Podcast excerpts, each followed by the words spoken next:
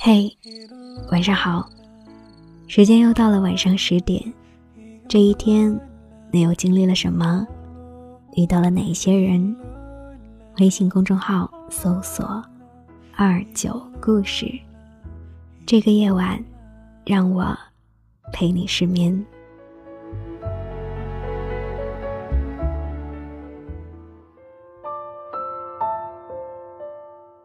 纪录片《风之电话亭》中，讲述了一座奇怪的电话亭。里边的电话没有接线，但五年时间里却拨出了三万多通电话。原来，那里曾经发生地震，仅仅三十分钟内，小镇就被海浪摧毁，八百六十一人死亡，四百二十一人至今下落不明。那个电话亭所在的位置地势比较高，没被水冲走，成了小镇唯一的遗物。很多人相信这座电话亭是可以连通到那边的，于是经常来打电话呼唤失去的人。一位头发花白的老人经常打给地震中失踪的儿子。他说：“电话上我说的很严厉，一定要回来，一定早点回来。我不会死心的，再过多少年，也不会死心的。”十五岁的中学生拿着地图，花了四个多小时才找到电话亭。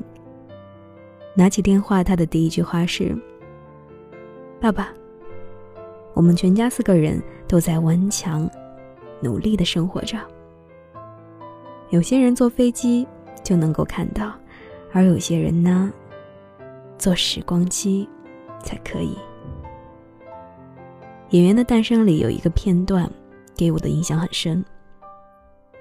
演员在台上充满悲伤的说了一句台词：“我的母亲已经去世十年了。”宋丹丹摇摇头，用轻松。而感慨的语气，重新说了一遍：“我的母亲都去世十年了，时间过得多快呀！没有时间治愈不了的伤，没有人会痛苦十年，这才是真实。亲人刚刚离开的时候，你会悲痛欲绝，每晚都会梦见他。过了一段时间。”你会在某些不经意的时候想起他，仍觉难过。再过一段时间，你会习惯了没有他的生活，想的是，如果他在就好了。想念比难过要多。等到真的过了很久，你已经不会刻意的去提起他，也不会再有难以割舍的情绪，是麻木。淡忘和无情吗？其实不是的，是我已经不需要再去想你，你一直都在我心里。古巨基曾经自编自导自演一出短剧，带给观众很多的感动。学生时代五个同学关系很好，毕业后仍旧在联系。下次吧。下次再见。每一次他们都这样说。终于有次，赶在其中一个人结婚，他们约好退掉所有忙碌，赴一场早该完成的约。不幸的是，在去婚礼现场的途中，有客人遭遇车祸，离开了这世界。他们终究是没有完成那张合照。谁也没想到那句。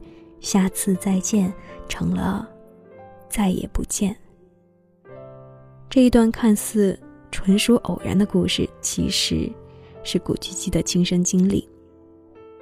演出结束后，沉浸在表演中的古巨基久久不能平静。他抱着同台的演员，哭得像个孩子，像是追悔，也像是庆幸。悔的是。没能多见见他。幸的是，还有机会再抱住你。最后，古巨基站在台上，红着眼睛对台下的观众说：“想见的人，哪怕跨越千山万水，也要去见，千万不要留下遗憾。人世浮沉，多的是无常。有些事，有些人，终究会走远。你不能总是把所有的希望和期待寄托到下一次。”想见的人，醒来就去见吧。别等时过境迁，才追悔莫及。下辈子你想做什么？我还是想当消防员。我想当救生员，火里去，水里来。清明当下，我朋友圈很多人在转着一篇漫画。梁山的一场大火。带走了三十名消防官兵，他们大多数为九零后，有的出发前刚和亲人报过平安，有人刚发了朋友圈，后来却都没有回来。安全撤离火场的幸存消防员在回忆时，流着泪说道：“我希望他们只是对讲机没电，或者对讲机丢了。”有首歌叫《死而无憾》。歌词这样唱：我们总是在教别人往外跑，可说自己却往里进。他们用最美的逆行撑起所有人的平安喜乐。令人感动的是，后来全国各地自发的组织了一场送温暖活动，很多人自费购买了牛奶、水果、奶茶等东西，送到各地的消防中队。只留下一张便条，匆匆消失。这一次暖心的行动，不仅传递着对逝者的敬意，还有对更多消防官兵的关爱。因为体会到了生死别离的痛，才希望活着的人能善待自己。死亡是对生命最精准的教育。如果能有机会问问离去的人，他们想对你说的一定是。好好保重。东邪西毒里，莽剑客说，在彻底看不清楚东西之前，我想再赶回家乡，看看那里的桃花。很多年以后才知道，他的家乡，并没有盛开桃花，只有一个叫桃花的女子。有些人的存在，不只是在身边抱得到，更重要的是，它可以让你。带着一份念想走下去，可能你会在他离开之际感到痛不欲生，但这种悲伤不会持续很久。总有一天，你会像是感受到一股力量似的，说不上因为什么，就是想要振作起来，想要拥抱美好。那我告诉你，这样的力量从何而来？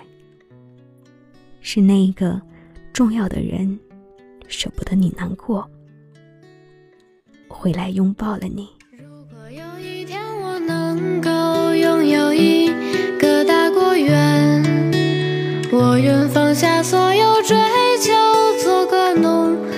雨中田。每一个早晨，我耕耘在绿野田园；每一个黄昏，我守望在。乡间的麦田，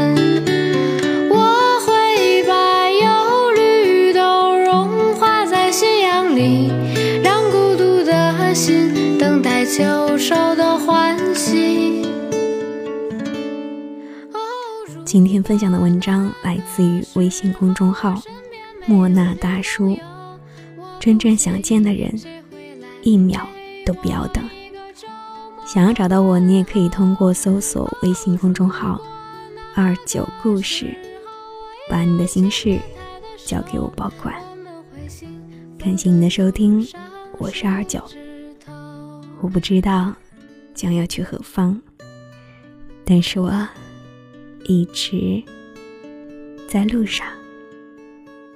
晚安。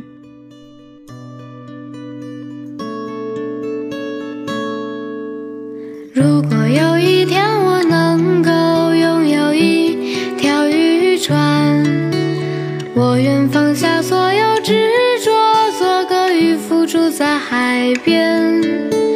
每一个早晨，我航行晨曦的海面；每一个黄昏，我遥望在无际的海云间。我会把思绪都消失在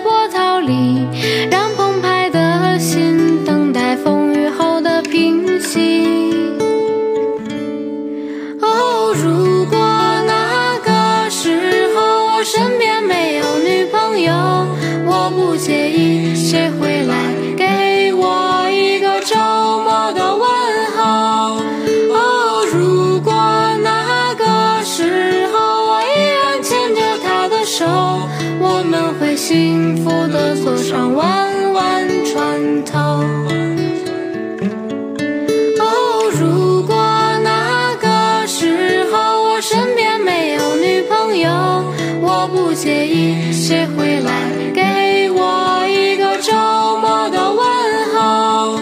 哦，如果那个时候我依然牵着他的手，我们会幸福的坐上弯弯船头，我们会停泊在爱人的码头。